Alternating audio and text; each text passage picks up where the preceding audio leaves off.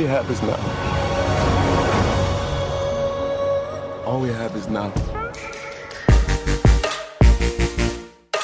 Ihr hört Katz, den kritischen Filmpodcast, Folge 30, heute mit Tino Hahn, Hallo. Daniel Schröckert Hallo. und zusammen drehen wir uns immer und immer wieder um die eigene Achse und durch zwei sehr unterschiedliche Familienkonstellationen im weitesten Sinne, eine in den Anden und eine in Südflorida, denn wir besprechen hier endlich äh, zwei Filme, über die schon sehr viel gesagt wurde, aber eben noch nicht bei Katz, nämlich Monos und Waves und ich bin Christian Eichler. Hi. Äh, Tino, Florida oder die Anden? Äh, die Anden, weil ich in Florida schon mal fast gewesen wäre und mich dann doch dagegen entschieden habe und ich die Anden spannender fände und ich denke ja mal, wir reden über einen Zeitraum von einem Urlaub oder reden wir davon, wo ich für immer leben möchte? Vielleicht auch, wo man vor der zweiten Welle hinflieht. Florida wahrscheinlich noch, noch die schlechtere Ja, Idee als Kolumbien. Vor der so. zweiten Welle woanders hin. Nee, dann würde ich auch weiter Ja. in die Anden wählen. Ja. Ich würde auch in die Anden gehen. Ganz einfach, weil ich in Florida schon war. Und ich fand es ja stinkrotz langweilig. Ja, weil da nur alte Menschen sind. Und dementsprechend, ähm, ja, ist da, geht da nichts ab. Und jetzt, jetzt mal ehrlich, Miami, ja, ja, da geht was ab, aber das ist etwas, was man nicht unbedingt jeden Tag auf der Straße erleben will. So. Da gibt es ja Viertel, da darf man einfach nicht durchfahren, weil man halt irgendwie Gefahr läuft, eben nicht wieder gesund rauszukommen. Oder zumindest nicht mit allen Besitztümern, die man an, vorher bei sich hatte. Und äh, ja, und ansonsten muss ich sagen, das sieht zwar schön aus, aber nö, das war nicht mein Bundesstaat. Und dementsprechend fände ich die Anden auch einfach sehr viel spannender. Da sind dann vielleicht nicht so, also zumindest wenn wir bei Monos bleiben, nicht so alte Leute, sondern sehr, äh, sehr junge, die sich da verschanzt haben. Weiß nicht, ob man da lieber sein würde. Ist, habt ihr euch eigentlich auch so kennengelernt in so einem jungen, ich frage mich immer, was ist eigentlich die Story, wie sich Daniel Schröckert und Tino Hahn äh, kennengelernt haben? Hatte das auch was von Monos? Wurde in die Luft geschossen und um ein Feuer getanzt? Nee, aber eine Kuh spielt eine zentrale war das Rolle. denn? Nee, es war, glaube ich, wirklich sehr unspektakulär. Also gefühlt kennen wir uns schon ewig, haben aber immer nur so uns auf der Gamescom Hallo gesagt und wenn es mal hochkam, so ein kurzer Smalltalk und irgendwann haben wir uns dann halt mehr unterhalten und dann ging es doch auch schon recht schnell in Urlaub gefühlt. Also ich glaube tatsächlich, und da wären wir jetzt bei einem Thema des Vorgesprächs, tatsächlich war auf der Gamescom unser erstes Gegenüberstehen, oder? Mhm, glaube ich auch. Also so erinnere ich mich jedenfalls auch. Ja, und dann glaube ich im Rahmen von einer größeren Party am Abend, da hier Tor 3 oder wie das heißt, oder Ja. dieses Mhm. grö diese größere Event-Location. Und ich glaube, da wird tatsächlich ein Ochse gegrillt, kann es sein? Da schon, da wurde wirklich ein Ochse gegrillt. ja, krass. Also ich meine schon, die hatten da so einen riesen Spieß mit so einem riesen Vieh drauf, so. Und Ja. da konnten wir uns halt dann alle Essen nehmen, so. Ja. Stimmt. Ja, krass. Und dann war es mit der Kuh ja nicht mal wirklich gelogen. Ja, dann am Ende noch ein Schweinekopf auf so einen Pfahl und schon war die Freundschaft ähm, besiegelt. Wir reden über äh, zwei Filme, die über manche von denen, also über Monos redet man ja schon ewig, ne? Ich weiß noch, dass ähm, Malte, der hier öfter zu Gast war, den glaube ich schon auf der Berlinale 2019 gesehen hatte, mir davon erzählt hatte und dann hat es irgendwie ewig gedauert, bis der irgendwie ja den Weg zu uns gefunden hat. Habt ihr die beide in äh, Sitges gesehen? Wie spricht man das aus? Sitges? Sitges. Ähm, weil das ist doch auch so eine, ich will nicht jetzt zu, zu doll in den Bro-Talk rein, aber ihr fahrt doch immer auf dieses Festival zusammen auch, oder? Und ähm, habt dann auch immer schon Filme viel früher gesehen als Das stimmt, da hatten wir Ähm, jetzt Normalsterbliche. Bakurau schon so ewig vorher gesehen, unter anderem. Und auch so Plattform, bevor er auf Netflix Ja. kam. Ja. ja. Aber Nee, ich tatsächlich keinen von den beiden.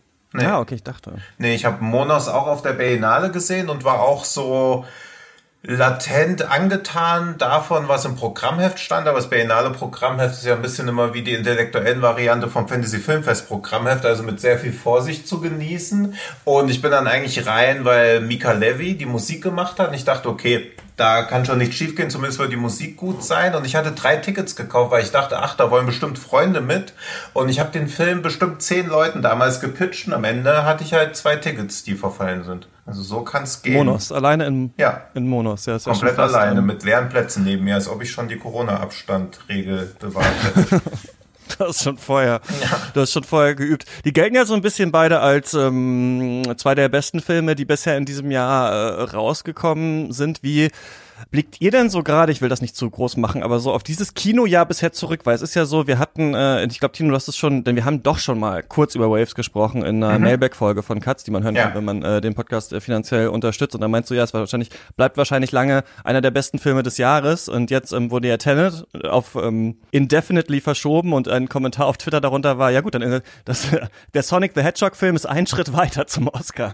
Ja. Und das ist schon so ein bisschen eine seltsame Situation, oder? Also ähm, man hat schon das Gefühl, also so ein bisschen hat man leicht das Gefühl, okay, es kommen einfach keine richtig großen Filme mehr raus in diesem Jahr, oder? Bei Bond ist auch schon unklar, ob der Glaube ich auch. Also Jahr. Bond ist verschoben auf 2021. Ich glaube nicht, dass dieses Jahr noch irgendwas rauskommt, was nicht wirklich rauskommen muss, aber von den ganzen über 100 Millionen Budgetfilm kommt wahrscheinlich gar nichts mehr. Und Vin Diesel wird dann einfach für Bloodshot den Oscar als beste männliche Hauptrolle bekommen. Aber wäre das nicht geil, wenn die trotzdem, also die haben die Oscars ja auch verschoben, ne? Aber ähm, mhm. wenn die die Oscars trotzdem einfach wirklich machen würden mit den Sachen, die halt rausgekommen sind, und dann hättest du halt irgendwie, weiß nicht, äh, als bester fremdsprachiger Film äh, hier Klassentreffen oder was, was da war. Ja, es wäre schon geil, wenn die das so eine, Chroniken und sowas, das wäre auch. Wenn das so ein richtig bitteres Event wird. Aber ich gehe ja immer davon aus, und das finde ich trifft dieses Jahr auch noch nach wie vor zu, wenn man denkt, es ist ein schwaches Kinojahr, hat man einfach nur falsch kuratiert oder nicht auf die richtigen Sachen geschaut. Also es gibt dieses Jahr schon deutlich weniger gute Filme. Man hat halt jetzt Space, man hatte Monos, man hat diesen First Cow. Also wenn man internationale Releases sieht, kommt schon noch relativ viel, gerade so in diesem kleineren Bereich, der aber natürlich die Kinos nicht offen halten kann, beziehungsweise nicht dazu führen wird, dass das ein geiles Filmjahr so aus ökonomischer Sicht wird oder auch Leute wieder dazu bringt, mehr ins Kino zu gehen. Das ganz und gar nicht. Also ich habe jetzt am Samstag Sonic the Hedgehog auch jetzt erst im Kino gesehen und zwar genauso voll wie immer in der normalen Samstagsvorstellung. Ah, aber es war ein Film, der halt seit, also der ja gefühlt auch davor schon ewig lang lief.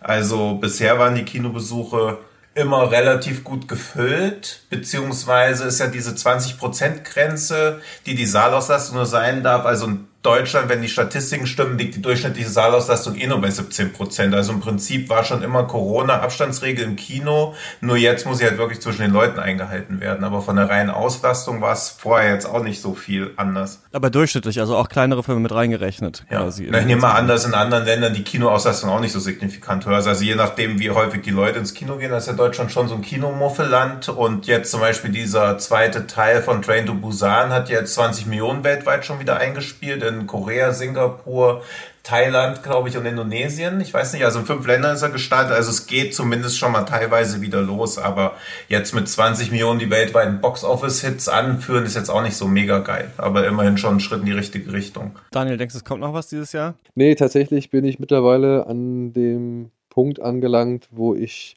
glaube, dass dieses Jahr kein großer Film mehr kommen wird. Keine. Weil selbst wenn die weiß ich nicht, Kinos wieder völlig normal aufmachen dürfen gegen Ende des Jahres, sagen wir mal so ab Mitte Oktober oder so, dann sind Anfang November in Amerika noch die Wahlen und das, glaube ich, ist auch nochmal ähm, nicht ohne Vorsicht zu betrachten, würde ich sagen. Das wird, glaube ich, auch nochmal Auswirkungen haben. Und da werden sich die Kinos oder die, die Studios vor allem halt fragen müssen, ob sie jetzt wirklich da in, in weiß ich nicht, welchen gearteten Klimen oder Klimatas auch immer solche Sachen rausbringen, die die Leute halt ins Kino locken sollen, aber die haben eigentlich alle andere Interessen und es sind ganz wichtigere Dinge oder akutere Dinge, die, weiß ich nicht, die Gemüter beschäftigen. Ja, ich meine, Kino ist ja sowieso irgendwie äh, politisch, hat was mit Politik zu tun, auch welche Filme ähm, rauskommen, welche gemacht werden und so weiter, an welche Märkte man sich anpasst. Aber ich finde es nochmal interessant, dass wir jetzt in so einer Situation sind, wo wir merken, okay, Trump macht gar nichts gegen Corona und deswegen äh, die, der US-Markt ist einfach auch zu wichtig. Also bei Tenet wurde ja jetzt immerhin gesagt, wahrscheinlich könnte es sein, dass man ihn dann schon vorher irgendwie in Europa oder sowas rausbringt, aber das will man ja eigentlich nie. Man will ja den kompletten internationalen Push so auf einen Punkt hin, gerade zu so einem Film bei dem es ja gerade darum geht, dass der nicht gespoilert werden soll, so, und dann kannst du das ja alles schon, schon im Internet lesen und so weiter. Ähm, deswegen, ähm, ja gut, Trump macht ungefähr gar nichts gegen Corona. Es sieht nicht so aus, als würde sich die Situation in den USA irgendwie bessern. Und es sieht, also viele sagen ja jetzt, so wie auch bei Hillary Clinton, ja, ja, Biden wird's schon machen, würde ich ein großes Fragezeichen dran setzen. Ich glaube, selbst wenn er es macht, würde er das nicht ähm, umgebaut bekommen, sodass dann direkt die Kinos wieder aufmachen wahrscheinlich. Und äh, ja, an sich soll es ja sogar noch schlimmer werden, wenn es kälter wird wieder. Also ähm, ja, also gerade in den USA sehe ich da auch so ein bisschen schwarz und glaube, glaube auch, dass da nicht mehr so viel ähm, kommen wird auf jeden Fall in diesem Jahr. Ja, ist ähm, interessant. Dann müssen wir wohl hier jede Woche einfach über Monos und Waves reden, so wie in dieser Folge. sind, zwei, sind zwei Filme. Ähm, und wir werden natürlich jetzt nicht eine dreistündige Folge machen und jedem quasi die Länge einer ganzen Folge widmen, sondern ein bisschen kürzer ähm, da durchgehen. Ich finde, das passt aber auch so ein bisschen. Ich finde, wenn man so, also einmal witzig, beide haben irgendwie fünf Buchstaben, beide sind so irgendwie so ein Wort, beide Regisseure haben vorher zwei andere Filme gemacht, so und irgendwie, ne, beide sind sehr gut besprochen worden und ich habe mit beiden so auch witzigerweise auch so ein ähnliches äh, Problem, werden wir gleich drauf kommen. Ähm, das, ich will aber jetzt nicht, dass wir quasi komplett immer versuchen, hier von einem Film zum anderen zu springen. Ich will trotzdem mal einen aufmachen und dann den anderen und dann vielleicht trotzdem mal gucken, ob wir irgendwelche Sachen erkennen, die zwischen beiden ähm, äh, stattfinden oder sich ähneln. Vielleicht Monos ist von Alejandro Landes. Das ist ein kolumbianisch-ecuadorianischer Regisseur. Der ist in Brasilien geboren, hat politische Ökonomie studiert und ähm, hat vorher, wie gesagt, zwei Filme gemacht. Einmal Cocalero, das ist eine Doku über die Präsidentschaftskampagne von Evo Morales alles in Bolivien. Also wir sehen schon, dass er auch so in verschiedenen lateinamerikanischen Ländern irgendwie so ein bisschen sich interessiert oder zu Hause ist und sowas. Ne? Und dann ähm, Porfirio, das ist ein Drama über einen querschnittsgelähmten Mann, der von einem Polizisten angegriffen wurde. Und dieser Mann spielt sich tatsächlich auch selbst in dem Film und Monos ist jetzt eben sein dritter Film und es geht so ja um eine Gruppe Kindersoldaten in den kolumbianischen Anden. Die haben eine Gefangene bei sich, die nur eine weiße Frau, die wird heißt äh, nur Doktora und auch diese Kids haben alle nur so Spitznamen, ne? Also einer heißt Rambo, der andere äh, Smurf, also Schlumpf, dann Bigfoot, Wolf und so weiter. Und die befinden sich in so einem unklaren Konflikt. Also was ganz oft gesagt wird, ist ähm, der Herr der Fliegen. In dem äh, Roman geht es ja darum, dass Kinder auf so einer Insel stranden. Aber im Gegensatz zum Herr der Fliegen ist es so, dass es noch einen Kontakt mit der Außenwelt gibt. Denn es gibt so eine größere paramilitärische Organisation, in der die drin sind, die auch von Erwachsenen geleitet wird. Und an, ab und an kommt mal so ihr Aufseher zu ihnen äh, geritten und schaut mal nach dem Rechten und bestraft sie, wenn sie was falsch gemacht haben und lobt sie, wenn irgendwas gut gelaufen ist und so weiter. Und der bringt denen dann irgendwann eine Kuh, die Shakira heißt und die dann aber im Verlauf des Films erschossen wird und dann muss sich die Gruppe so ein bisschen fragen, shit, ähm, wie vermitteln wir das und so weiter und dann später ähm, bewegen wir uns weg von den Bergen in den Dschungel. Und ähm, Daniel, du fandest den Film richtig gut, oder? Ja, ähm, sagen wir es mal so, der Film hat mich direkt über die inszenatorische Ebene gekriegt. Weil es sind halt einfach fantastische Bilder, die dieser Kameramann, heißt der irgendwie Wolf mit Nachnamen oder Jolf oder so, die der Mann eingefangen hat. Die sind halt einfach, das fand ich schon großartig. Diese Bilder von den Anden mit den vernebelten Bergen, mit diesen, ja, weiten Panoramen tief immer in die Schlucht rein. Dann aber auch immer wieder, was ich halt an diesem Film so ganz großartig finde, sind diese etwas länger stehenden Bilder, die dann halt nach und nach aufgezogen werden oder halt bei denen die Kamera dann nochmal schwingt und halt die 180 Grad Perspektive einnimmt und man am Anfang immer denkt, das ist die ein oder andere Weise und plötzlich gewinnt das Bild oder die Situation eine völlig neue Bedeutung. Also das macht er richtig oft in diesem Film.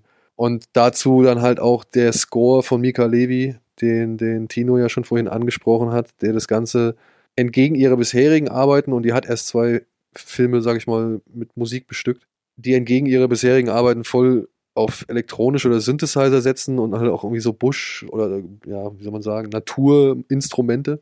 Das ist auch sehr ungewohnt, passt aber zu dem ganzen, zu dem ganzen Film. Und dann ja, diese ganze Aura, die dieser Film halt kreiert. Und ich weiß nicht, ich fand das, klar, Herr der Fliegen äh, war mit dabei. Für mich war das aber auch Full Metal Jacket und Apocalypse Now und Werner Herzog, also Zorn Gottes von mir aus. Und dann aber auch, muss ich sagen, so ein bisschen Friedkin. Also ich sehe da alles drin in diesem Film, was ich ziemlich geil finde, vor allem inszenatorisch. Und das hat mich sowieso über die Reise hinweg zufriedengestellt. Aber dann kommen halt noch so ein paar andere Aspekte hinzu, die man halt in diese Geschichte reinsehen kann. Und da muss ich sagen, dass das dann Arthouse-Kino, wenn es denn Arthouse-Kino ist, das ja völlig meine Nerven trifft und meinen Geschmack darstellt. Ja, bin ich, finde ich super gespannt, was du für Aspekte da auch noch so drin gesehen hast. Aber Tino, hast, ging der für dich auch erstmal so über diese inszenatorische ähm, gefühlige Ebene rein, weil das ist auf jeden Fall auch das, was man meistens liest zu diesem Film, ne? Also, dass der wirklich Leute überwältigt hat und das ist natürlich auch immer so ein bisschen so eine Sache, habe ich das Gefühl, wenn es jetzt, ne, du bist alleine auf der Berlinale, guckst den alleine und es will noch nicht mal jemand mitkommen und da sind Plätze frei und dann siehst du diesen Film, ne? Und dann denkst du dir, ja, wow, das ist ja wirklich unfassbar beeindruckend, wenn dir vorher 20 Leute erzählen, Monos ist der beste Film des Jahres und so und du gehst dann rein, das ist auch natürlich manchmal so ein bisschen wieder anders, ne? So ein bisschen andere Erwartungen Erwartungshaltung und so weiter, wobei ich auch die ähm, Bilder wirklich absolut beeindruckend fand. Aber war das auch bei dir so, dass das zuerst hauptsächlich über diese Ebene funktioniert hat? Ja, aber auch hauptsächlich auf die Ebene und dazu hat Daniel jetzt schon eigentlich alles gesagt und ich fand auch, dass man dann schon anfängt, auch über den Inhalt nachzudenken, weil was ich an Monos auch so beeindruckend finde, ist, dass er ja überhaupt nicht urteilt und es bleibt ja auch unklar, ob das, ob die Soldaten für die gute oder für die schlechte Sache kämpfen. Es wird auch gar nicht klar, ob es eine gute oder schlechte Sache gibt, weil dieser ganze Konflikt, der da stattfindet, es wird ja noch nicht mal das Land genannt. Also es ist halt einfach ein Konflikt, der in einem nicht näher gelangten Land stattfindet und man weiß nichts über diesen Konflikt, ist aber trotzdem gezwungen, sich mit den Figuren auseinanderzusetzen. Und zwangsläufig wachsen sie einem ja schon ein bisschen ans Herz. Eigentlich würde man sich aber eher mit der Geise identifizieren. Und dann fängt man auch so drüber nachzudenken, ob die Kindersoldaten überhaupt jemals ein Leben außerhalb des Krieges kannten oder ob sie schon so aufgewachsen sind und schaut immer mehr nach Spuren, die quasi dazu zu einem größeren Verständnis beitragen, was überhaupt passiert. Also das fand ich sehr, sehr spannend. Und dann noch ja. das mit diesen ganzen Bildern kombiniert, weil es hätte ja auch, ohne, es hätte ja auch ein ganz tristes, Kammerspielartiges Drama sein können, wo nichts erklärt wird, aber dass er diese Bilder hat und gleichzeitig auch noch so viele Fragestellungen in meinem Kopf aufwirft, nach denen ich Antworten suche, aber auch damit zufrieden sein kann, wenn ich gar keine Antworten finde, weil das ja auch die Natur von Konflikten ist, dass es keine einfachen Erklärungen gibt oftmals. Das fand ich schon sehr beeindruckend und stark. Das würde ich auch nochmal unterstützen, dieses, diese Suche nach, ja, weiß ich nicht, nach diesen Anknüpfungspunkten, nach diesen Erklärungen, nach diesen Ursachen, die, sag ich mal, wir hier, oder deren Ergebnisse wir so die ganze Zeit nur verfolgen, so. Ähm, das, das hat für mich auch einen starken Reiz ausgemacht. Und das geht einher mit diesen Bildern, meiner Ansicht nach die immer wieder aufgezogen werden, die immer wieder umgedreht werden, die immer wieder ja zu etwas anderem gemacht werden, als sie zu Beginn scheinen. Hast du ein Beispiel? Bei mir ist ein bisschen, also ich habe noch mal reingeschaut jetzt, aber es ist äh, länger her, dass ich den ähm, quasi komplett in seiner Gänze irgendwie auf dem äh, Beamer äh, geguckt habe. Hast du so ein Beispiel für so ein Bild, wo du ähm, das so besonders beeindruckend fandest? Also das, das gibt's immer wieder. Also da zum Beispiel, ich glaube, es ist Rambo. Ich meine, es ist Rambo. Da sieht man glaube ich, oder eine, einer der kind, eines der Kinder sitzt auf so einem Felsen und, und, oder man sieht nur die Füße oder sowas oder irgendein kleines Teilstück und dann zieht es auf und dann sieht man, dass die halt inmitten von irgendwie Verwüstung oder sonst irgendwas sitzen. Oder dass da, nee, oder das, genau, dass sie guckt sich irgendwas an und dann sieht man aber, was sie sich anguckt. Und das ist irgendwie schlimm. Das ist, glaube ich, dieses Ritual, wo sie sich gegenseitig mit dem, mit dem Gürtel verprügeln, wenn ich das noch richtig in Erinnerung habe. Oder dann also, gibt's. Es gibt auch eine Szene, wo Rambo da sitzt, dann wird diese eingewickelte Leiche liegt dann hinter ihr, die dann so im Hintergrund auftaucht. Oder das, oder das. Oder zum Beispiel auch, da geht die, die Doktora, ich meine, wir können ja jetzt ein bisschen spoilen, oder? oder also so ein ja, machen wir eh die ganze Zeit. Die Kuh ist ja schon tot, von daher. Ja, okay. Na, ein ähm, bisschen, genau. Ich würde nicht alles äh, verraten, aber so ein paar. Die Doktora, die Doktora schafft es ja einmal irgendwie so ein bisschen zu entkommen. Und dann gibt es immer wieder so Situationen, wie man sie im Dschungel zeigt und dann sieht man halt, oder dann zeigt man halt, wie, wie, wie schön der Dschungel ist. Und dann wird das Bild entweder gedreht und plötzlich sieht man sie und man sieht halt wirklich, wie sie gegen halt diese Schönheit ankämpfen muss. Oder umgekehrt, sie wartet irgendwo lang zum Beispiel, das weiß ich noch, das war so eine Einstellung, da, da muss sie durch so einen Fluss und dann läuft sie dann so kurz lang und man, man denkt sich so, ja, alles cool. Und dann, zieh, und dann schwenkt die Kamera aber rum, äh, ich glaube nach rechts ist es, und man sieht halt, was das dann irgendwann für ein reißendes Gewässer wird und wie groß das eigentlich ist und wie eigentlich fucking unmöglich das ist, dass sie diesen Fluss da halbwegs vernünftig übersteht oder rüberkommt. Und das macht er halt ständig. Der zeigt halt, und das fand ich halt auch so erstaunlich bei diesem Film, ähm, obwohl er halt alles so offen lässt und, oder nee, neben der Tatsache, dass er alles so offen lässt und so diffus lässt, wie Tino das beschrieben hat, man weiß nicht, welcher Konflikt es ist, welches Land es ist und so weiter, zeigt er dazu noch die Natur eben nicht als reine Schönheit, als reiner Gegenpunkt irgendwie zu dem, was für schlimme Dinge der Mensch äh, veranstaltet, sondern halt immer auch gleichzeitig als Bedrohung.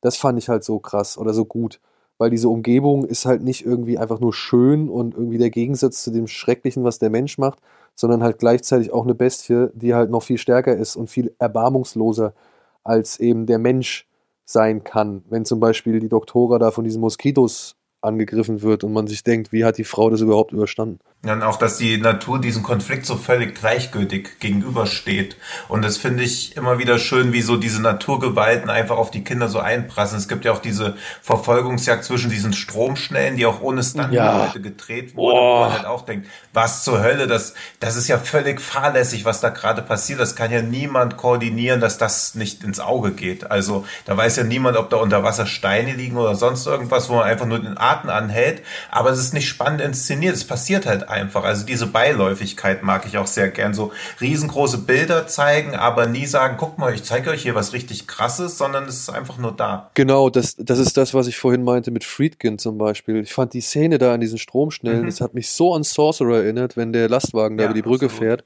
weil das halt einfach, ja, das ist halt einfach real. Ja, es ist halt echt, echt.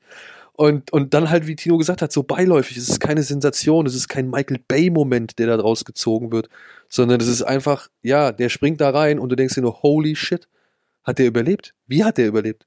Wie haben die das gefilmt? Hm. Ja, ja, Das, das ist wirklich so. Also da weiß er auch einfach, ne, was er hier für Bilder gewählt hat und wie die wirken, ne? Auch als sie da im Dickicht liegt und dann kommen diese äh, Unmengen von Moskitos und man denkt sich so ein bisschen, okay, haben sie die einfach wirklich da in den Busch einfach reingeschmissen und das einfach gefilmt und dann einfach das, haben sie danach so ein zerstochenes Auge oder so, ne? Also es ist wirklich. Das soll ja so gewesen sein, ne? Also ja? die, die Dreharbeiten sollen wohl anhand von Basiscamps, die sie halt, also die sind halt einfach mit dem Team für, ich glaube, sechs Wochen oder so in den Dschungel in diesen Natur, in diesem Wildpark und haben dann halt so Basiscamps errichtet und waren irgendwie völlig autark voneinander und haben da versucht, so viel wie, wie es geht, ja, natürlich einzufangen.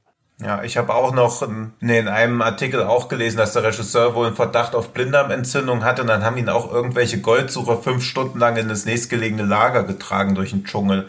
Und ich glaube, dieses Gefühl, wenn du so denkst, okay, ich habe eine Blinddarm, äh, Blind, äh, Blinddarmentzündung und ich werde jetzt einfach durch den Dschungel getragen, vielleicht dauert es auch 20 Stunden. Ich glaube, das ist, das ist schon prägend, sowas mal erlebt zu haben. Und trotzdem stellt sich für mich so ein bisschen die Frage, dass dann doch wir nicht so viele Anknüpfungspunkte haben, dass wir nicht so richtig wissen, was ist der eigentliche äh, Konflikt, ähm, was passiert eigentlich so darum herum, was ist die politische Situation, wie ist diese paramilitärische Organisation wirklich so richtig, also von was für einer Ideologie oder sowas durchdrungen. Das ähm, ist ja was, was hier wahrscheinlich Absicht ist, dass es so in diesem Film ist. Und gleichzeitig hat man dann manchmal das Gefühl, gut, dann kann der Film aber auch gar keine so großen Aussagen treffen, außer eben, du hast vorhin gesagt, Tino, ja, Krieg und Konflikte sind halt komplex und Menschen verrohen und gerade Kindern sollte man sowas nicht antun und die haben dann ihr eigenes Machtgefüge und so weiter. Ist ja beim Herr der Fliegen so ein bisschen anders. Da ist ja tatsächlich so, dass wir so einen richtigen einen politischen Konflikt haben. Also die einen wollen eher so eine Diktatur errichten und die anderen eher äh, Demokratie und Abstimmen und so weiter. Und ganz am Ende kommen ja erst die Erwachsenen Erwachsenen und holen die dann da raus und müssen die irgendwie retten. Und hier haben wir das eher so, dass es immer mal nur so angesprochen wird und ich habe mich auch so ein bisschen gefragt, also Stanley Kubrick, ne, wir haben ja das Special auch gemacht, ähm, der hat ja diesen Film Fear and Desire gemacht und das ist so der letzte Film, bei dem Kubrick eigentlich so darauf verzichtet hat, das tatsächlich so ein bisschen zu verorten, wo sein Film spielt. Ne? Also zum Beispiel Full Metal mhm. Jacket, mhm. da ist ganz klar, das ist ein Vietnamkriegsfilm. Es geht hier auch um Vietnam. Bei Fear and Desire ist es eher so, es ist ein Krieg und man weiß nicht so richtig, was es ist und deswegen wurde der Film also auch aufgrund des Actings und so weiter ja aber auch gescholten. Also ich hatte dem trotzdem auch das Gefühl, Monos hat so eine starke Lehre und dann eben diese Kinder und ab und zu habe ich mich gefragt, hängt man hier doch ein bisschen zu dolle an so einer Erzählweise von, weiß ich nicht, die wir jetzt alle im Popkulturellen haben von Hunger Games und von Harry Potter und weiß ich nicht was, dass wir halt so Kinder haben, die haben halt so Kinderprobleme und es ist aber auch am Ende Krieg. Also habt ihr noch irgendwas gefunden, bei dem ihr so das Gefühl hattet, und das soll das irgendwie aussagen oder das hat mich jetzt zum Denken gebracht oder sowas, denn eigentlich, das sind ja, ich finde der und Waves, und daran ähneln sie sich sehr, finde ich, eigentlich sind sehr bildgewaltig, aber erzählen halt auch ihre Story so hintereinander weg einfach und am Ende fragt man sich, ja gut, aber was? ja. Naja, aber das finde ich ja eher, dass Herr der Fliegen so hintereinander weg erzählt. Also Herr der Fliegen erzählt ja schon so einen sehr klassischen Konflikt, während bei Monos ist ihm, glaube ich, das einfach irgendwann auch mal aus, sie haben irgendwann den Hauptkonflikt aus den Augen verloren, weil wenn du den ganzen Tag auf so einer Basis hängst, wo andauernd so ein Typ vorbeikommt, dir irgendwelche merkwürdigen Befehle gibt. Du musst ihn fragen, ob du eine Beziehung haben darfst oder so. Das, also sie machen ja auch ihre Pubertät da gerade mit. Ich glaube, dieser ganze kriegerische Konflikt ist ihnen irgendwann scheißegal geworden. Vielleicht haben sie ihn auch nie verstanden, weil sie seitdem sie zwölf sind schon im Krieg sind. Und ich glaube, wenn du jetzt einen Zwölfjährigen in Israel fragst, was überhaupt Israel-Palästina-Konflikt, kannst du mir das genau erklären? Was ist da los? Wird er natürlich auch dazu eine Meinung haben, aber es wird ihn wahrscheinlich nicht so sehr beschäftigen. Also ich glaube einfach, dass der Film zeigen soll, was so ein Krieg oder so ein Dauer, also Krieg als Dauerzustand, als Normalzustand, was das mit einer jugendlichen Psyche ausmacht. Aber haben wir das nicht schon oft gesehen, quasi so in Filmen oder diese Aussage? Ist das wirklich was äh, Neues, wenn man von diesen Bildern irgendwie ab, abweicht? Also, also ja, also das ist jetzt nicht mal ironisch gemeint. Also wo hat man das schon mal in der Art gesehen? Weil so was Krieg mit Kindern macht oder mit Kindersoldaten, also Kindersoldatenfilme habe ich jetzt noch nicht allzu viele Beast gesehen. Of die no Nation zum Beispiel, da fand ich auch die Brutalität, glaube ich, eindrucksvoller. Ivans Kindheit von Tarkovsky, da fand ich diesen, diesen Kindheitscharakter irgendwie cleverer und übertriebener und fast erschreckender eigentlich als das. Also bei Ivans Kindheit bei Tarkovsky ist es ja so, hab ich jetzt nur im Kopf, weil wir neulich das Tarkovsky-Special gemacht haben, dass dieser Junge eigentlich wirklich agiert wie ein erwachsener General mittlerweile und man quasi durch diese Interaktion eigentlich merkt, wie viel schon kaputt gegangen ist. Hier habe ich manchmal so ein bisschen das Gefühl, gut, das sind Soldaten, aber eben auch Kinder. Und das ist dann halt so ein Ja, aber da sind es ja auch Menschen. Also ich meine, die haben ja auch sexuelle Bedürfnisse und sehen sich nach Zärtlichkeit. Also Ivan zieht ja einfach sein Ding durch. Das mag auch der Zeit und dem Land geschuldet sein, dass da keine Aus und dem Alter des Protagonisten, dass da keine Sexszenen oder so drin sind. Aber er ist ja auch nicht wirklich ein Mensch aus Fleisch und Blut wie die Charaktere aus Monos, sondern er ist ja auch eine Figur anhand deren, derer was erzählt werden soll über den Krieg. Während da eher erzählt wird, was Krieg aus den Menschen macht. Also ich finde, das kann man schon nochmal ein bisschen separieren, beziehungsweise ist die Existenzberechtigung von Monos dadurch für mich völlig gewährleistet. Und Monos spielt ja auch zu moderneren Zeiten. Ne? Also ich meine, das merkst du ja anhand der Spitznamen, die sie sich gegeben haben. Sie heißt ja Rambo und äh, das, das, das spricht ja schon von einer gewissen, weiß ich nicht, weiteren Entwicklung oder weiteren Weltsicht so. Genau, aber die Frage ist, ist der Film quasi in seiner Weltsicht oder in seiner Analyse von so Konflikten und von Kindern in Konflikten eigentlich weiter als jetzt zum Beispiel dieser eine Film von vor, weiß ich nicht, 50 Jahren oder sowas? Oder ist das äh, nicht das immer Gleiche, was wir erzählen? Ja, Kinder sind Opfer des Krieges und so weiter. Ich provoziere euch ein bisschen, aber ich weiß auch nicht so richtig die richtigen Antworten darauf. Also ich habe auf jeden Fall bei diesen beiden Filmen ist es ein bisschen so, wenn man sich die Rezeption anschaut, sind Leute entweder sehr begeistert und sagen, das ist völlig neu und es ist völlig interessant und es ist toll und die kritischen Stimmen sind alle so, ja gut, aber was ist eigentlich hier, was genau hier sollte erzählt werden? Deswegen würde mich nur interessieren. Auch Daniel, du meintest vorhin, du hast auch noch irgendeinen Zugang gefunden. Hast du noch, hattest du auch noch so eine Frage im Kopf, bei der du dachtest, okay, das ist irgendwie für mich neu oder das fand ich irgendwie total interessant an dem, was da Was, ausgesagt was soll hier erzählt werden? Ich meine, wir haben halt eine lateinamerikanische Herkunft, ne? also die sprechen ja Spanisch alle in dem Film. Und, und ähm, ja, was erzählt der Film Neues? Nein, er erzählt nicht, nicht viel mehr als das, was nicht Herr der Fliegen schon gemacht hat. Ich meine, wenn ich es richtig in Erinnerung habe, ist doch bei, bei Herr der Fliegen das Grundthema eigentlich Man is naturally born bad, oder? Ja, oder kann, also die werden ja nicht alle, ne, sondern es ist, äh, ja, also das Ja, auf- aber- ist Wenn keine Möglichkeit Gesetze mehr ja, gelten, Genau. Also Ich meine, die- ja. Die Kinder kommen aus der Zivilisation, haben eigentlich alle irgendwie, sind vernünftig aufgewachsen, aber je weniger Zivilisation sie jetzt, sag ich mal, um sich herum haben, umso mehr verrohen sie. Ja? Bei Monos, finde ich, ist der Unterschied, diese Kinder wurden von der Zivilisation so gemacht. Und das zeigt der Film meiner Ansicht nach erstmal. Die wurden ja gedrillt, indoktriniert und dann geht's halt darum, was passiert mit diesen jungen Menschen, die gefangen sind zwischen Drill und Indoktrination, aber eben gleichzeitig auch Pubertät. Was passiert, wenn man denen sich, wenn man die sich selbst überlässt so? Und das verhandelt der Film halt angesichts eben dieser beeindruckenden, überwältigenden, aber tatsächlich auch irgendwie, sag ich mal, sehr konsequent harten Natur. Ja, das war ja meiner Ansicht nach, weiß ich nicht, bei, bei Herr der Fliegen, muss ich sagen, hat das nie so eine große Rolle gespielt. Und, und ich weiß nicht, ich hätte jetzt Common Sie, hätte ich jetzt zum Beispiel noch gesagt, äh, gesagt. Ja, ich meine, da wird ja auch, Gesehen. Das hätte mich auch interessiert, weil auch ähm, Landes auch meinte, dass das ein großer Einfluss war auf ihn, Kamenzi. ja, würde ich jetzt halt auch so unterschreiben, weil die, bei Common See ist es halt nur ein, ein Junge, ja, der halt wirklich, an dem halt alles abgearbeitet wird. Hier ist es halt die Gruppe und, aber man muss halt auch sagen, außer vielleicht zwei oder drei Personen kriegt diese Gruppe auch keine Persönlichkeit. Und ja, es ist das, was eine Welt, die, sag ich mal, auf sich nichts anderes vorbereitet als auf den Krieg, aus ihren Kindern macht. So. Und ich weiß nicht, für mich ist es Mahnmal und, und, und Warnung und halt aber auch Zustandsbeschreibung auf einmal. Und das aber halt eben, ja, ich, ich scheue mich da auch gar nicht zu sagen, dass das halt fast nur über die Inszenierung eben durch, dadurch etwas Neues gewinnt, so. Ja. Ich, ich würde es auch essentieller sehen. Ich habe irgendwie gelesen, das fand ich halt einen interessanten Aspekt, weil ich halt schon versucht habe zu verstehen, warum oder welcher Konflikt hier geschildert werden soll. Mit diesen ganzen Rebellen in den Anden, mit den Entführungen. Und da gibt es ja bestimmte Anknüpfungspunkte und äh, man sagt ja allgemein, dass sich das ja alles auf diese ganzen, äh, ja, diesen ganzen Guerilla- und Rebellenkrieg der FARC irgendwie bezieht, so, weil sich auch schon Mitglieder der FARC dazu geäußert haben, haben gemeint, ja, das ist ein Film, der nur irgendwelche Klischees bedienen möchte. Wobei ich mir denke, nee, dafür distanziert er sich einfach dann doch zu weit. Aber da sehe ich dann halt einfach wieder den Regisseur, in welchen Ländern der groß geworden ist, und das ist wohl halt hauptsächlich Kolumbien gewesen, ähm, dass der halt da sein natürliches Umfeld mit einfließen lässt. Und halt, warum sollte der einen Film über, keine Ahnung, äh, Kinder in Russland oder im, im, im Weißrusslandkrieg irgendwie äh, inszenieren, wenn er halt doch viel mehr Bezugspunkte hat zu den Kindern, die in seinem Land, sag ich mal, im Krieg aufgewachsen sind und oder ja, in, in dem Krieg, den er halt auch miterlebt hat.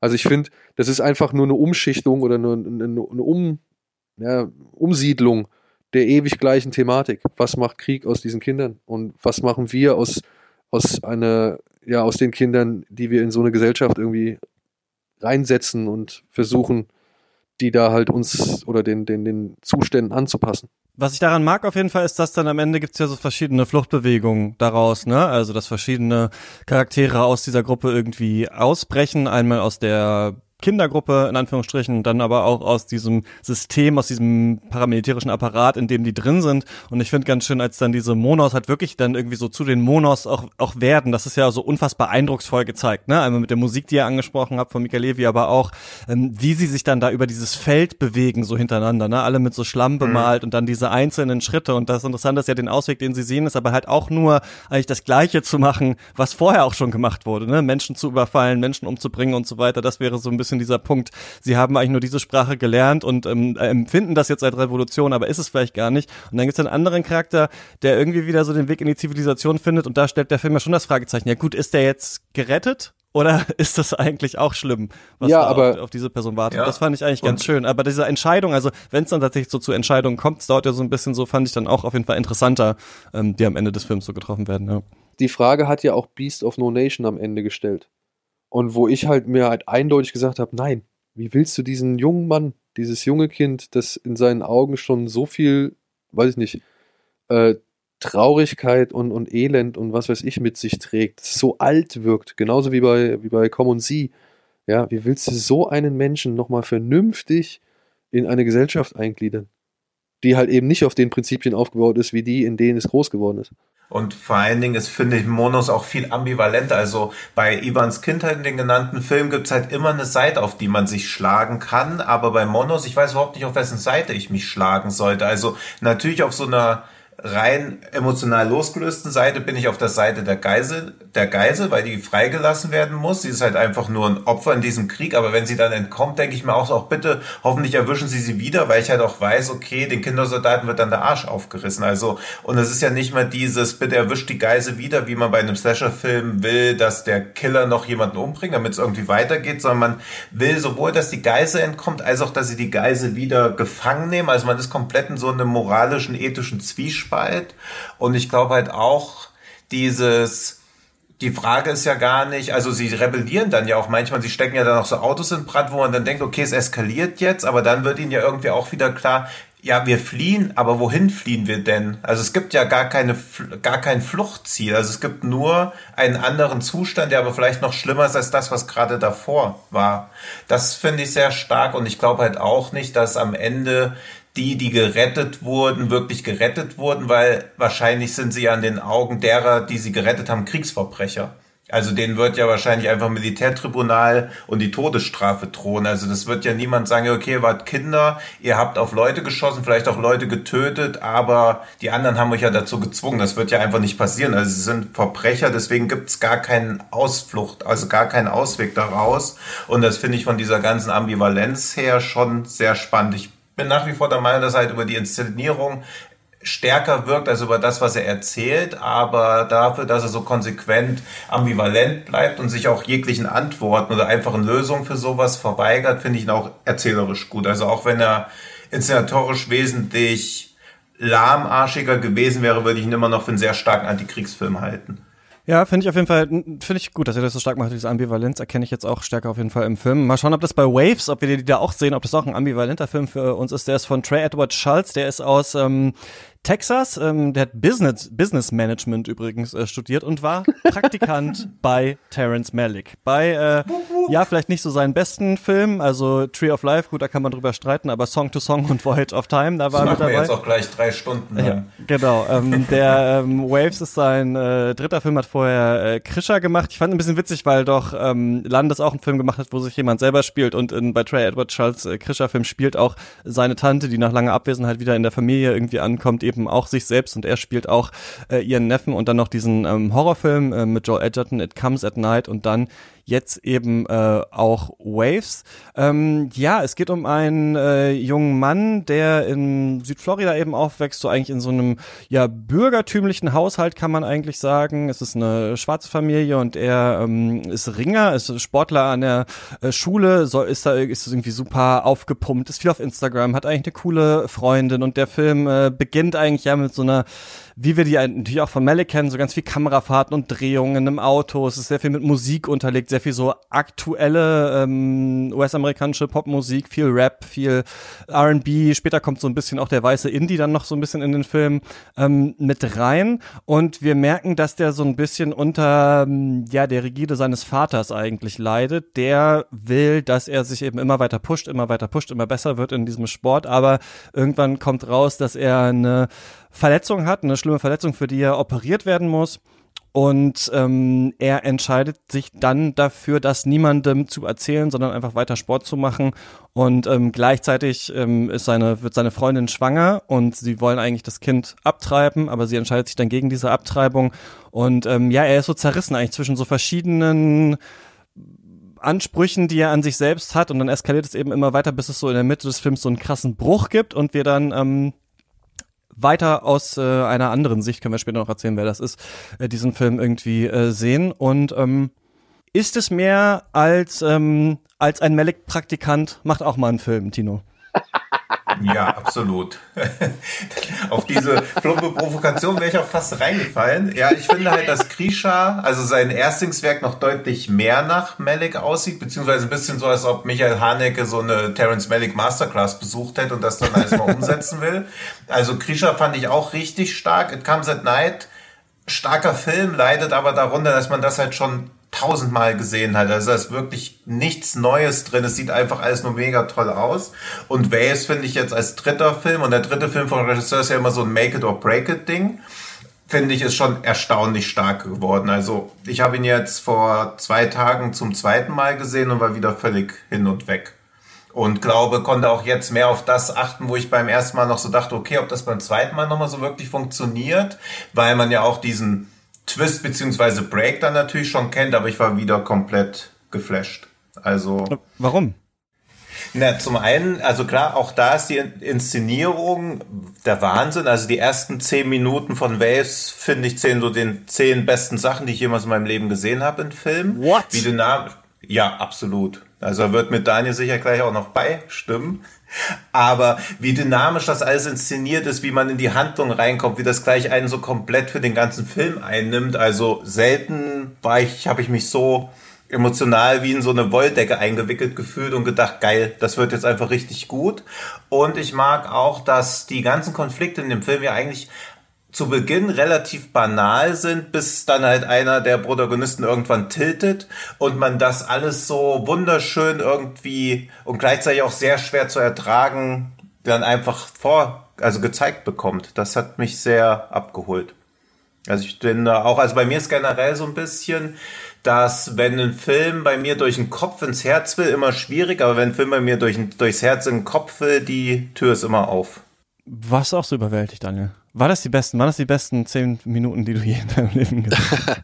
das weiß ich nicht, ob das wirklich die, äh, also, aber ich weiß, dass das wirklich sehr beeindruckend war. Ich wusste von dem Film gar nichts. Tino, Tinos Freundin und ich, wir waren ja hier in Hamburg in der Pressevorführung.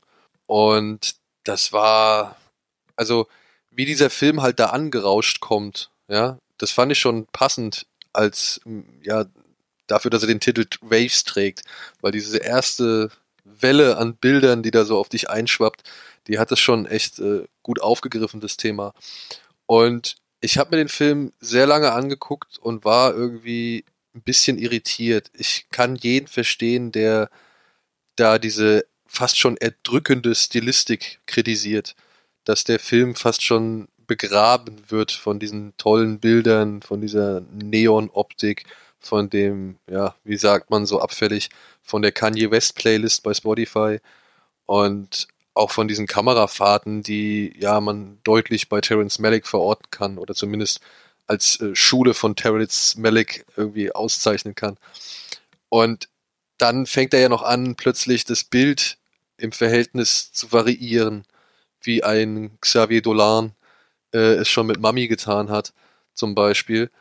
Und ich war wirklich skeptisch so. Ich so, ey, ist das alles Style over Substance? Kommt da jetzt noch was? kriegt mich das oder kriegt mich das nicht.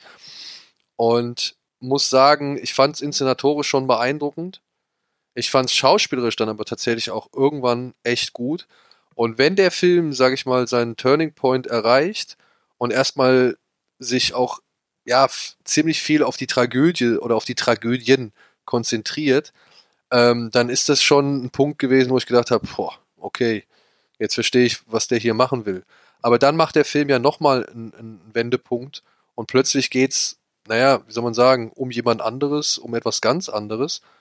Und da war dann bei mir der Punkt erreicht, wo ich plötzlich ja gar nicht mehr irgendwie kritisch, analytisch oder objektiv auf das Ganze blicken konnte, weil dann nimmt der Film tatsächlich ähm, emotionale Bereiche oder hat emotionale Bereiche von mir abgegriffen, die ich in einer in dieser Intensität, in dieser Stärke und in diesem wirklich so unmittelbaren Bezug, ja, keine Ahnung, bei wirklich keinem Film innerhalb der letzten, ich würde sagen, 15 Jahre oder so erlebt habe. Aber das ist halt tatsächlich dann etwas, da muss ich halt, da kann ich nicht mehr den, den, den vielleicht Filmenthusiasten, vielleicht Filmkritiker oder vielleicht Filmbesprecher ähm, der, der, der hat dann in dem Moment nichts mehr zu melden. Also nichts von dem, von der Persona oder nichts von diesen Teilen meiner Persona ähm, war da von in, ab diesen Momenten hat er noch eine Rolle gespielt. So, da ging es einfach nur um den Menschen Daniel Schröckert, wo der Mensch Daniel Schröckert sich gerade im Leben befindet oder was er gerade erlebt hat und was jetzt auf der Leinwand passiert, was halt wirklich einfach eins zu eins mein Leben zu dem Zeitpunkt war. Und das ist halt ähm, die ganze, wie soll ich sagen, die ganze Geschichte rund um eben die Schwester und Lucas Hedges, ich habe leider seinen Filmnamen vergessen. All das, was Lucas Hedges da in diesem Film durchmacht, das ist äh, zu dem Zeitpunkt, als ich Waves gesehen habe, kurz vorher mir passiert. Und dementsprechend war ab dem Moment einfach, hat einfach nichts mehr gezählt. Da fand ich das einfach nur ganz, ganz stark emotional aufgegriffen und dargestellt mit tollen Momenten, mit tollen Bildern, mit wirklich gutem Schauspiel. Die Schauspieler haben alle es geschafft, sag ich mal, ihre, ihre Emotionalität, ihre Gefühle, ihr Gefühlschaos irgendwie rüberzubringen. Und dann gab es diesen Moment zwischen Sterling K. Brown, dem Familienvater, und seiner Tochter, ähm, die halt so ein Gespräch haben am Fluss, wo sie halt immer wieder geangelt haben. Und das fand ich einfach, ey, das ist, das fand ich so gut gemacht, das fand ich so stark gespielt, das fand ich so ergreifend in seinen Aussagen und so persönlich in, in dem, was da halt einfach verhandelt wird, dass ich halt, ja, diesen Film so über alle Maßen jetzt herausstelle oder beziehungsweise in mein Herz geschlossen habe oder ihn als, als großartig bezeichne. Und trotz aller Kritikpunkte, die man an diesem Film anbringen kann.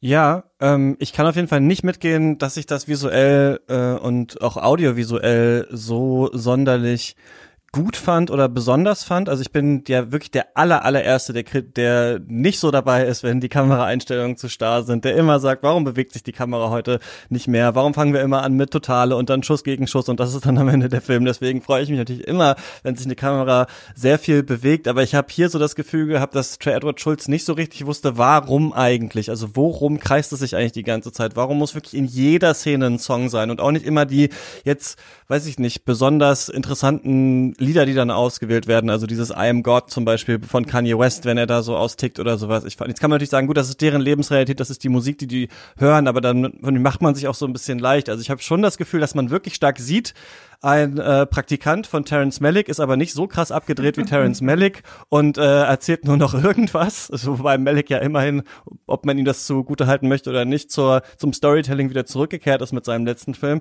Ähm, macht das jetzt so und ich fand vieles davon auf jeden Fall, wenn wir uns so eine normale Netflix-Ästhetik anschauen, die sehr viel von Neon getrieben ist, merkt man hier, wie das nochmal drei Ecken besser geht, indem man eben die Kamera bewegt, indem man das alles ein bisschen mehr für die große Leinwand macht, indem man mit der Aspect Ratio und sowas äh, spielt. Also es ist besser als vieles, aber ich finde es nicht sonderlich ähm, interessant visuell ich mochte aber hieran, das hätte ich nicht gedacht, das hat mich gefreut, ähm, gerade wenn er von Melle kommt, dass er dann doch was zu erzählen hatte. Also ich dachte auch erst so, okay, es geht irgendwie um diese Familie und alles ist ein bisschen schwierig und so weiter, aber es geht ja dann darum, dass dieser, und gleich müssen wir spoilern, damit wir dann noch mehr ähm, darüber erzählen können, aber dass dieser junge Mann eben ja so getrieben wird zu einer äh, Tat, die er eigentlich nicht machen will. Ich finde, das ist an sich natürlich immer so ein bisschen, ähm, also wie das dann am Ende passiert, gut, das ist für den Film jetzt halt so konstruiert, aber was ich daran mag, ist diese Idee, dass das ist ja eine schwarze Bürgertumsfamilie und deswegen haben wir es hier ja wahrscheinlich irgendwie mit Aufsteigern zu tun.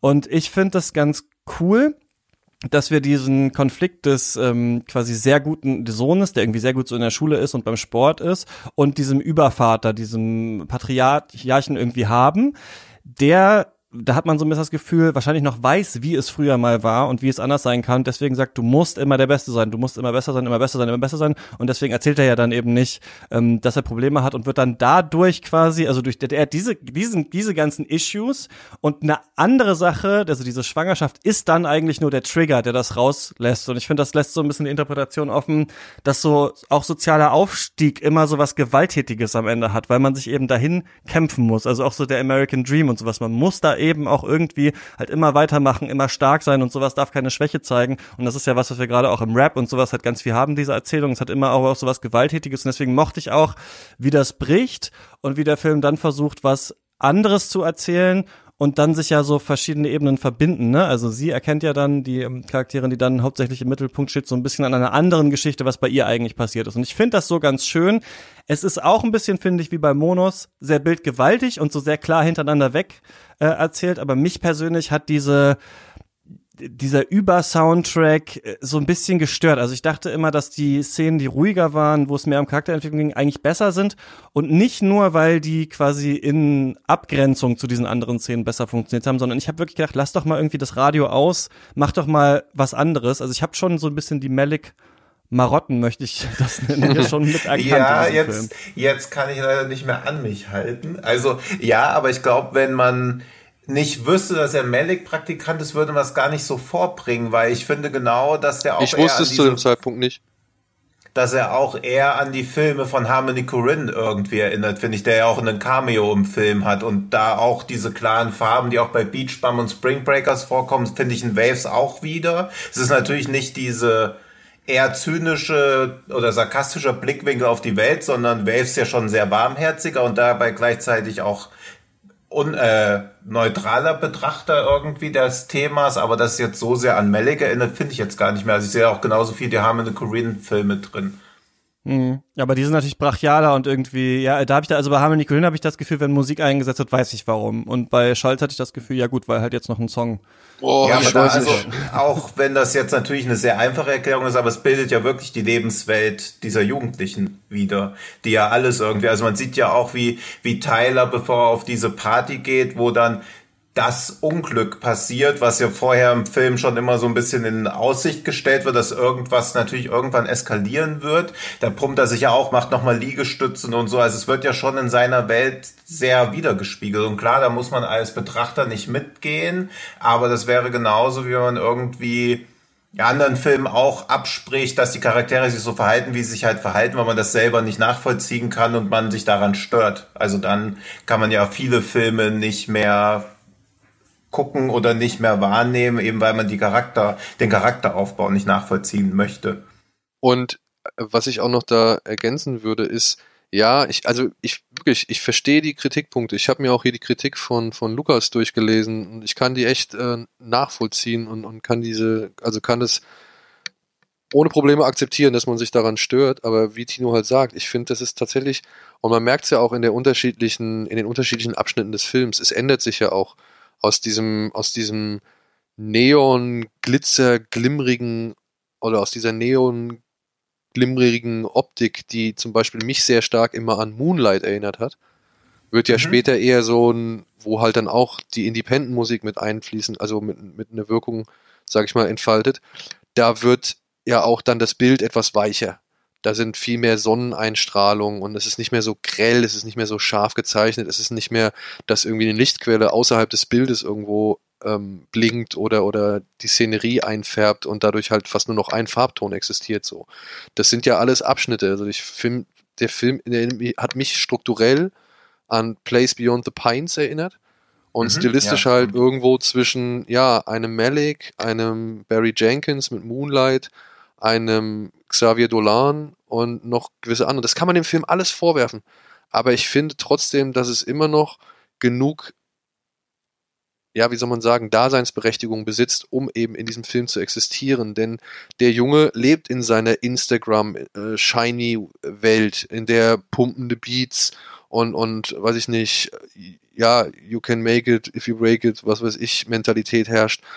Und, und, ähm, und das Mädchen ist halt anders. Also, wir können jetzt spoilern, oder? Wir können jetzt mal irgendwie. Ja, lass mal losgehen. Also wir machen jetzt einen Spoiler-Teil äh, und äh, genau. Ähm, falls ihr Waves noch gucken wollt, macht aus. Es passiert nämlich, dass der, also es ist dann so, sie ist schwanger, sie wollen eigentlich eine Abtreibung machen, dann ähm, entscheidet sie sich aber dagegen ähm, und äh, er ähm, tickt halt so ein bisschen aus, aber weil er auch gerade nicht, weil er äh, komplett dagegen ist, dieses Kind zu haben, sondern weil er so gestresst ist von dieser anderen äh, Geschichte und äh, weil er eben auch beim Sport und sowas nicht mehr weitermachen kann und sowas. Und sie ist dann auf der Prom Night und äh, mit so einem anderen Typ und er sieht ihn immer auf Instagram und weiß nicht, wer das ist, stellt sich raus, es ist nur ein Kumpel von ihr, es ist nicht ihr neuer Freund und sie geht dann halt mit dem hoch äh, bei so einer Party nach oben, er denkt, sie hatten Sex und er stellt sie dann so äh, zur Rede und dann rasten sie aus und dann äh, schubst er sie und sie knallt auf den Boden und äh, stirbt, genau. Und er muss in den Knast quasi lebenslänglich und danach sehen wir, wie seine Schwester quasi damit umgeht. Und das fand ich halt das Schöne. Das fand ich halt wirklich, das hat mir an dem Film tatsächlich echt gut gefallen. Ja, es dauert einen echt guten Moment, bis wir an diesem Punkt sind, aber ich fand das tatsächlich mal cool, zu sehen, wie die andere, also wie andere Teile einer Familie mit so einer Tragödie umgehen und umgehen müssen und wie sich diese Tragödie auch auf die auswirkt. So, ich habe halt tatsächlich gedacht, oh Mann, der Lucas Hedges, das ist irgendwie, keine Ahnung, am Ende ist es der Bruder von, von Tylers Freundin oder irgendwie ein Verwandter oder so und will sich jetzt dafür rächen und will er jetzt eben die Schwester noch einmal in den Abgrund treiben oder sonst irgendwas. Also da waren so wirklich alle, ich war auf, auf allen Synapsen war ich irgendwie angespannt und gefasst, was da jetzt passiert so. Und ähm, trotzdem fand ich es halt toll dann zu sehen, das fand ich auch an dem Bennis Beck so, so interessant, dass halt mal auch vermittelt wird, wie sich halt eben andere Familienmitglieder fühlen und wie, wie das sich halt auch auswirkt auf eben die Familiendynamik, das Verhältnis, das Gefüge und die Emotionen untereinander. Und ich finde halt auch super, wie der Film es geschafft hat, gleichzeitig die Lebenswelt der Teenager zu zeigen, gleichzeitig auch den Zuschauer die mehr oder weniger die Wahrheit zu zeigen, weil natürlich denken Emily und Tyler, sie hätten die größte Liebe ihres Lebens und das größte Ding überhaupt, aber als Zuschauer wird einem schon recht schnell klar, okay, das ist eher so eine Teenager-Beziehung, die ist nicht besonders deep, die empfinden das nur besonders deep. Und das wird ja auch spätestens an dem Punkt dann klar, als sie mit dem Typen nach oben geht, von dem er denkt, das ist ihr neuer Freund, mit dem hat sie Sex und sie sagt dann, dass das ihr bester Freund ist und der schwul ist und sie ihm halt einfach nie zuhört und offensichtlich nicht mal diesen Freund kennt. Und das wird auch vorher schon klar, dass wenn sie einen Streit haben, dass das sofort eskaliert. Also da gibt's nicht mal irgendwie, dass ich das hochschauke. Das geht halt innerhalb von einer Minute ist komplett der Streit schon kurz vor der Trennung. Und man merkt halt auch Tyler, ja, und man merkt Tyler auch an, dass er ja nie gelernt hat, Schwäche zu zeigen, was halt auch wieder an seinem Vater liegt, aber dass das auch in dieser Beziehung nicht möglich ist. Also man merkt schnell, dass diese Beziehung gar nicht so krass ist, wie sie sie wahrnehmen. Gleichzeitig wird sie uns aber so als das Tollste überhaupt auf der Welt gezeigt. Also wie stark diese Szene ist, als sie da in diesem Gewitter im Wasser sind und ich würde mir am liebsten auch sofort diesen Nagellack von ihr drauf machen. Das ist so ein starkes Bild, wie sie da in diesem Wasser sind. Gleichzeitig wissen wir als Zuschauer aber, ja, das ist halt die Oberfläche, an der ihr da gerade kratzt, aber irgendwann wird euch die Realität einholen und zu dem Zeitpunkt fragt man sich halt noch, okay, was für eine Realität? Das ist da halt noch unklar. Aber das finde ich auch stark, dass der Film das so ja auch beiläufig schafft, obwohl er voll frontal mal die ganze Zeit drauf fällt und aus allen Lautsprechern dröhnt. Aber ich, ich gebe dir auch recht, also er ist, glaube ich, in den ruhigeren Momenten ist er deutlich stärker, wie auch von mir eben mhm. nochmal in diesem Gespräch ähm, von Vater und Tochter am Wasser oder eben halt auch, wie sie in der Badewanne sitzen, also wie sie und Lucas Hedges in der Badewanne sitzen, da ist er, finde ich, deutlich stärker als in diesen wirklich, ja, offensiven Momenten. Aber ich ja. könnte mir halt einfach vorstellen, dass auch ein Herr Schulz sich gedacht hat, wie kriege ich diesen Film schon ein bisschen besser an eben auch die Menschen verkauft, deren Lebenswelt oder Realität ich irgendwie darstellen möchte. Und da ist es natürlich dann auch vielleicht hilfreich, dass man da so ein bisschen, ja, unsubtiler ist. Ich will dem gar nicht, ich, ich würde einen Harmony Corrine oder Corrine oder wie, wie er ausgesprochen wird, dem würde ich mit einem Spring Breakers noch viel mehr Metaebenen hinzudeuten, obwohl ich den Film eigentlich wirklich nicht so mag, als jetzt einem Waves. Ja, aber nichtsdestotrotz ist es aber auch nicht verwerflich, meiner Ansicht nach, wenn der mhm. Film halt eben einem gewissen Zielpublikum entgegengestaltet wurde. Finde ich auch. Und ich finde auch alle Kritikpunkte gegen den Film, also auch wenn es mir weh tut, dass jemand Kritik dran hat, aber sind die nachvollziehbar. Also in gewisser Weise geht's mir so ähnlich mit Call Me By Your Name, den ich halt genauso kritisiere, wie viele Leute jetzt Waves kritisieren. Und da steht man auch mit der Meinung relativ allein. Aber ich fand es bei Call Me By Your Name halt auch alles too much und immer wieder ein Song und die Songs sind ja nicht mal irgendwo drin verankert. Die dienen ja wirklich nur zur emotionalen Manipulation, was bei Filmmusik ja völlig legitim ist, aber bei Waves ist es immerhin noch irgendwie verankert. Also ich kann diese Kritik schon nachvollziehen, finde aber auch, dass Schalt sich halt einfach traut, diesen Film so zu machen. Also es ist ja auch ein Statement. Da ist kein Kompromiss dabei. Wer für wen der Film nicht funktioniert, fährt halt gegen die Wand. Das ist kein Film, der das Publikum so mittelmäßig zurücklässt. Entweder ist man völlig abgefuckt oder begeistert. Und das weiß ich halt immer sehr zu schätzen, als zu versuchen, irgendwie Kompromiss zu machen, weil dieses Nobody, Everybody's Darling ist halt immer Nobody's Darling. Ich finde, das stimmt schon. Das sind auch, ich finde es schön, dass du es gesagt hast, äh, Daniel, weil es bei mir äh, auch so ist. Also ich habe das eigentlich auch familiär ähm, ähnlich durch, wie das in ähm, wie das in Waves am Ende Lucas Hedges passiert. Und ich habe neulich für einen Podcast, der aber erst in so ein paar Wochen rauskommt, wo wir über der letzte Mieter sprechen, unter anderem mit Christian Baron, der hat ja gerade ein Buch geschrieben oder letztes Jahr äh, Ein Mann seiner Klasse heißt das, über seinen ähm, prügelnden Vater, der Alkoholiker war und so weiter. Und da geht es auch darum, wie verabschiedet man sich dann von einem Menschen. bei mir, ähm, um das jetzt zu sagen, ich komme nicht jetzt aus einem schlimmen Elternhaus oder sowas, aber es war eben auch so, dass ich eher distanziert war von meinem Vater und er auch ähm, auf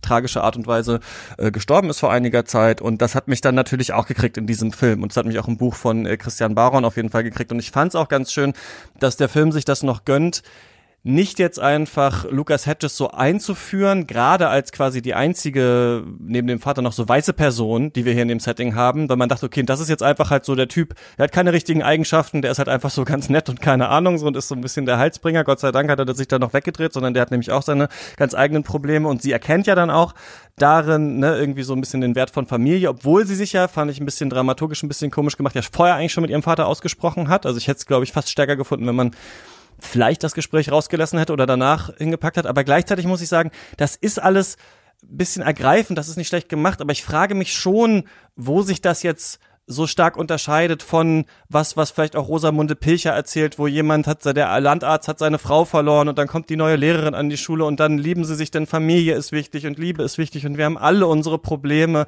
und keine Ahnung und dann ist das auch noch die Musik und die Kamera. Ich finde es schon sehr, einen sehr starken Konsensfilm eigentlich so. Also ich finde nicht, dass man sagt, also ich finde nicht, dass eine Wave so, also der nimmt einen vielleicht mit und berührt einen emotional, aber zu denken oder so richtig verstören tut der einen eigentlich nicht. Ich finde, der ist schon sehr so in Watte irgendwie eingepackt. Aber du meinst auch, dass du das gerade, also auch gerade diese Szene und diese Beziehung irgendwie so ganz besonders fandest, ne, mit dem Vater. Das, ja, das ist halt etwas, wie gesagt, das ist meine absoluten äh, Lebensumstände, weil bei mir war dieser, ich stand vor derselben Entscheidung. Fahre ich hin oder lasse ich es einfach oder bleibe ich einfach noch zu Hause. Und ich hatte nicht mehr das Glück, also ich kam nicht mehr rechtzeitig. Ich wollte hinfahren, ich hatte es fürs Wochenende geplant und es ist schon davor eingetreten und ähm, ja, hätte ich das alles ein bisschen früher gewusst, hätte ich das alles viel früher irgendwie machen können und hätte vielleicht auch nochmal die Möglichkeit gehabt, irgendwie zumindest, äh, weiß ich nicht, einmal mit der Sache abzuschließen, vernünftig.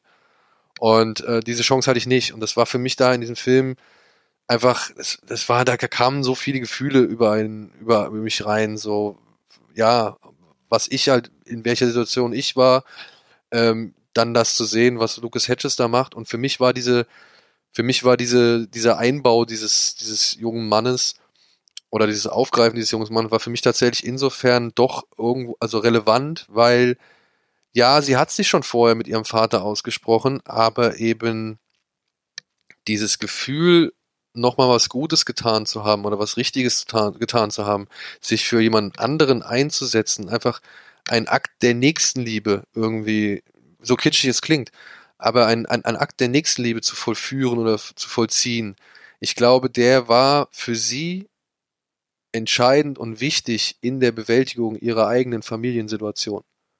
Dass es halt weitergehen kann, dass man sich nochmal gut fühlen kann, dass man sich nochmal irgendwie, weiß ich nicht, durch, durch irgendeine Tat irgendwie nicht unbedingt Bestätigung abholt, aber ich weiß nicht, ich hoffe, ihr kennt es auch, aber ich meine, es gibt ja auch Situationen, ich meine, du, du schenkst irgendjemand was oder du gibst irgendjemand was und du freust dich einfach darüber, dass er sich freut, weißt du? Also nicht unbedingt, dass du das Richtige gekauft hast oder sonst irgendwas, sondern du bist halt wirklich aufrichtig erfreut, dass du das Richtige gekauft hast. Es ist und ja auch so, dass einem Nächstenliebe oder äh, Taten oder so, äh, gute Taten zu anderen Menschen ja auch auf eine andere Art nochmal erden in einer Welt. Gerade wenn man starke Depression hat oder sowas, ja sogar genau. ein Rat, den einen manche ähm, mhm. äh, Psychologinnen Psychologen geben, dass sie sagen, versuch dich mal zu engagieren oder sowas oder bring, mach Gitarrenunterricht oder sowas, so dass du einfach auch siehst, dass auch andere Leute irgendwie auf dich angewiesen sind, dass du auch anderen ein Vorbild sein kannst, obwohl es dir schlecht geht und so weiter. Ähm, genau deswegen glaube ich, ist das, ähm, ist es nachvollziehbar, dass das bei dir auf jeden Fall ähm, da so resoniert. Ja, und ey, ich glaube tatsächlich, dass du da auch echt einen, einen validen und einen richtigen Punkt hast. Ist es, ist es am Endeffekt genau das gleiche wie Rosamunde Pilcher, nur halt in einer anderen Optik. Und ich denke mir halt, ja, muss es unbedingt was anderes sein, wenn es denn eben die Leute glücklich macht oder ergreift, die eben ja mit dieser Verpackung was anfangen können oder von dieser Verpackung angesprochen werden oder von dieser Verpackung begeistert werden, wie zum Beispiel Tino und ich? Oder ist es nicht dann auch legitim, dass halt Leute eben von der Rosamunde Pilcher Verpackung eben abgeholt werden oder ergriffen werden? Ja, und dieses Rosamunde Pilcher Argument kannst du ja gegen extrem viele Filme vorbringen, weil ich meine, dieses Thema von Liebe, Nächstenliebe, Vergebung, Heilung, Wachstum in der, in Zeiten des Schmerzes hast du ja in vielen Filmen. Aber ich mag auch gerade am Ende, dass sie an dieser Geschichte von Luke heißt übrigens Lucas Hedges im Film, von Luke sieht, wie er seinem Vater vergeben muss. Und sie ist ja auch noch in diesem Vergebungsprozess mit ihrem Bruder, dass sie halt sieht, dass das möglich ist und daraus ja auch was für sich lernt. Und das reflektiert sich ja wieder aus dem Gespräch mit ihrem Vater davor. Das ist natürlich nichts bahnbrechend Neues. Gleichzeitig hat man das aber aus dem Blickwinkel von solchen Protagonisten selten bisher gesehen, beziehungsweise eher aus älteren Protagonisten. Sie ist ja relativ jung. Also, dass sie das alles durchmachen muss. Und deswegen finde ich das nach wie vor sind alle Kritikpunkte gegen völlig valide. Gleichzeitig auch ein bisschen in ja, weiß ich nicht. Ein bisschen zynischer Blickwinkel und Trey Edward Schultz wurde ja auch mal in einem Interview gefragt, warum es nicht einfach aufhört, also warum quasi noch ein zweiter Film nach dem ersten Film kommt. Und da hat er halt auch gemeint, na, alles andere wäre halt einfach nihilistisch gewesen. Und das stimmt ja eigentlich auch. Also man will ja Protagonisten, die einem ans Herz gewachsen sind, auch ein positives Ende gönnen, beziehungsweise ein positives Ende sehen und nicht einfach, dass der Film so nihilistisch abbricht und keinerlei Raum für Wachstum bietet. Weiß ich nicht. Nein, manchmal darf es auch nihilistisch sein, aber man kann es Ich finde, er hat sich's, ich finde, er hat sich's ein bisschen einfach gemacht hier in diesem Film, aber ähm, ja, haben wir jetzt, glaube ich, genug darüber diskutiert. Ich habe noch eine. Ähm, aber ist das einfach so verwerflich? Ich finde ja. Also ich finde doch ja. Ich finde, das sind, da sind Momente und das ist nicht schlecht, aber es ist so ausgewälzt und es ist so oft klar, was da passiert und es ist so ausbuchstabiert und es ist so in so einen Look eingepackt, den man so krass kennt eigentlich, dass ich finde, ja, eigentlich schon. Es ist ausgewälzt und es ist Wohlfühlkino. Natürlich passiert was Schlimmes, aber das auch, auch das ist viel auch von Musik überlagert und so weiter so. Und dann am Ende eben, ich finde es auch klar, wenn ein Vater sich bei seiner Tochter entschuldigt, so, mir geht da auch das Herz auf. Ich finde auch, wir müssen das öfter sehen. Ich bin bin, schaue gerne Filme, in denen Männer äh, weinen, zusammenbrechen. Ich finde, wir haben das zu wenig im Kino. Aber ich finde trotzdem, dass es ja doch sehr kon konventionell ist eigentlich, wie das hier gemacht ist. Und nichts sonderlich Interessantes hat vielleicht noch den Bruch in der Mitte äh, des Films und es ist ganz, ich finde es ganz nett, ja. Und ich finde das eigentlich bei beiden Filmen, ich finde die beide äh, sehenswert, ich finde die beide ganz interessant. Ich finde Monos visuell viel interessanter und ich finde Waves hat ein paar mehr ähm, vielleicht auf der Handlungsebene Aspekte, die ich ganz interessant fand. Ähm, ich würde aber tatsächlich nicht sagen, dass man die unbedingt gesehen haben muss, aber ihr würdet da wahrscheinlich widersprechen, oder? Muss man Waves und Monos gesehen haben? Ja, absolut. Wenn man zwei Filme dieses Jahr geguckt haben sollte, dann ja wohl die beiden. Ich meine, es ist auf jeden Fall im Kino, glaube ich, sind beide Filme ein Erlebnis. Und wenn es auch ein negatives Erlebnis von mir aus ist aufgrund des Kitsches, aber trotzdem kann man ja nicht sagen, dass es inszenatorisch scheiße oder, oder belanglos oder egal oder eben routiniert ist. Das ist, setzt sich ja schon einfach ab von der breiten Masse, wenn man sich irgendwie die typischen Familiendramen oder Komödien anguckt, die in den USA teilweise äh, ja oder halt erherrschen. Was ist äh, der letzte andere gute Film, den ihr gesehen habt? Ich habe Karlschlag nochmal zusammen mit dem Regisseur gesehen, weil wir einen Audioflick oder einen Audiokommentar dazu aufgezeichnet haben, der mit auf die DVD kommen soll. Und da muss ich nach wie vor sagen, ähm, finde ich immer noch einen sehr respektablen Film. Also ich habe den jetzt, glaube ich, dreimal gesehen. Und was der junge Mann da gemacht hat, ist auch nicht immer alles, äh, also hat auch seine inszenatorischen Macken so, aber ja, dafür, dass es sein Langfilmdebüt ist, zoll ich da sehr viel Respekt. Und dann habe ich noch, was habe ich noch richtig Gutes gesehen? ich habe, ich habe, ich muss dazu sagen, ich habe Ip Man 3 habe ich nochmal gesehen. Ich weiß nicht warum, den, den hatte ich einfach in der, in der Amazon-Playlist und ich muss sagen, der hat wieder ein bisschen bei mir gewonnen. Aber eben halt auch, weil ich jetzt Teil 4 ja schon kenne und so gesehen halt die Gesamtgeschichte von, von Ip Man, die hier in diesen vier Filmen erzählt wird, nochmal, nochmal Revue passieren lassen konnte. Und dementsprechend, ja, hat sich der Film ein wenig bei mir gebessert, auch wenn ich sage, dass Mike Tyson in diesem Film einfach nichts verloren hat. Und ach so, The Man Standing Next fand ich tatsächlich ganz gut. Den habe ich auf dem Fantasy Filmfest gesehen. Den fand ich echt gut. Und Palm Springs hat mich doch überraschend gut unterhalten. Und Come and, und Come and See habe ich halt nochmal gesehen. Und das, das war halt, äh, ja, das war halt echt einfach nochmal eine Erfahrung. Aber ich muss auch sagen, ich konnte ihn tatsächlich etwas leichter wegstecken als bei den letzten Malen, die ich gesehen hatte. Das hat vermutlich auch damit zu tun, dass ich The Painted Bird schon vor einiger Zeit gesehen hatte und der tatsächlich, was grafisch, was grafische Gewalt angeht, noch eine Spur heftiger ist muss ich sagen. Okay, richtig was für die Letterbox-Liste hier. Ich habe eifrig mitgeschrieben. Tino, was? Also ich habe als was letztes nochmal. Was waren deine sieben Filme? also der erste von den sieben Filmen war Under the Silver Lake. Den habe ich nochmal geschaut, weil ich den nur im Ja, wie Kino findest du den? Sehr umstrittener Film. Den finde ich super. Also jetzt beim zweiten Mal, wo ich auch Untertitel zur Hilfe hatte und jetzt wusste, okay, vieles ist auch bewusst nicht verständlich. Also es ist ja immer so die Frage, wenn man sowas im Kino sieht und die Dialoge hört und denkt, habe ich das jetzt richtig verstanden? Und dann sieht man ihn später und so, ja, du hast es richtig verstanden. Ist das natürlich noch so eine kurze Genugtuung. Und ich mag an dem Film halt auch sehr diesen komplett subjektiven Blickwinkel der Hauptfigur, der halt auch alle Frauen wie Objekte betrachtet, der natürlich in alles was reininterpretiert, weil wenn er das sieht, muss das irgendeine Bedeutung haben und sich da selber in so einen Wahn immer mehr reintreibt. Das finde ich sehr konsequent durchgezogen. Ich verstehe auch die Kritik daran, weil es schon, ja, wie so ein latent sexistischer Film wirkt über irgend so Tu nicht gut, der eigentlich gar nichts wirklich plant, aber das finde ich bei dem Film halt auch Teil des Konzepts. Und ich mochte den beim zweiten Mal sehen eigentlich noch mehr, gerade weil er auch so, ja, einfach so vor sich hin eiert, wie halt auch Inherent Wise, wo man ja auch dann irgendwann aufgibt oder resigniert oder eher kapituliert und sich einfach dem Ganzen nur noch ergibt und hofft, man kriegt noch irgendwie so einen Sinn rein. Am Ende merkt man, okay, vielleicht ist der Sinn, dass eher so der Weg das Ziel war oder der Umweg und das finde ich immer extrem befriedigend. Aber ich glaube auch, dass Leute, die eine traditionelle Story haben wollen oder am Ende des Films schlauer sein wollen als davor, da zu Recht kritisieren können. Ey, dann vielen Dank, ne, dass ihr. Aber ähm, ich habe doch auch noch das Bollywood-Remake von Night and Day gesehen. Das darf nicht hinten runterfallen. Ja, Also Wie wer, heißt das? 100, ja, wer 156 Minuten Cringe-Action sehen will und für alle, die, denen das Hollywood-Original zu bodenständig war, gerne zugreifen. wie, wie heißt denn der? Bang Bang. Das fasst auch Bang, Bang. gut zusammen. So, dann jetzt. Ja. Danke, dass ihr mit mir äh, über nicht nur diese ganzen Filme, sondern auch Monos und Waves ähm, nochmal gesprochen habt und ihr vor allem ja ähm, von eurer Liebe zu diesen Filmen erzählt habt. Das war sehr schön.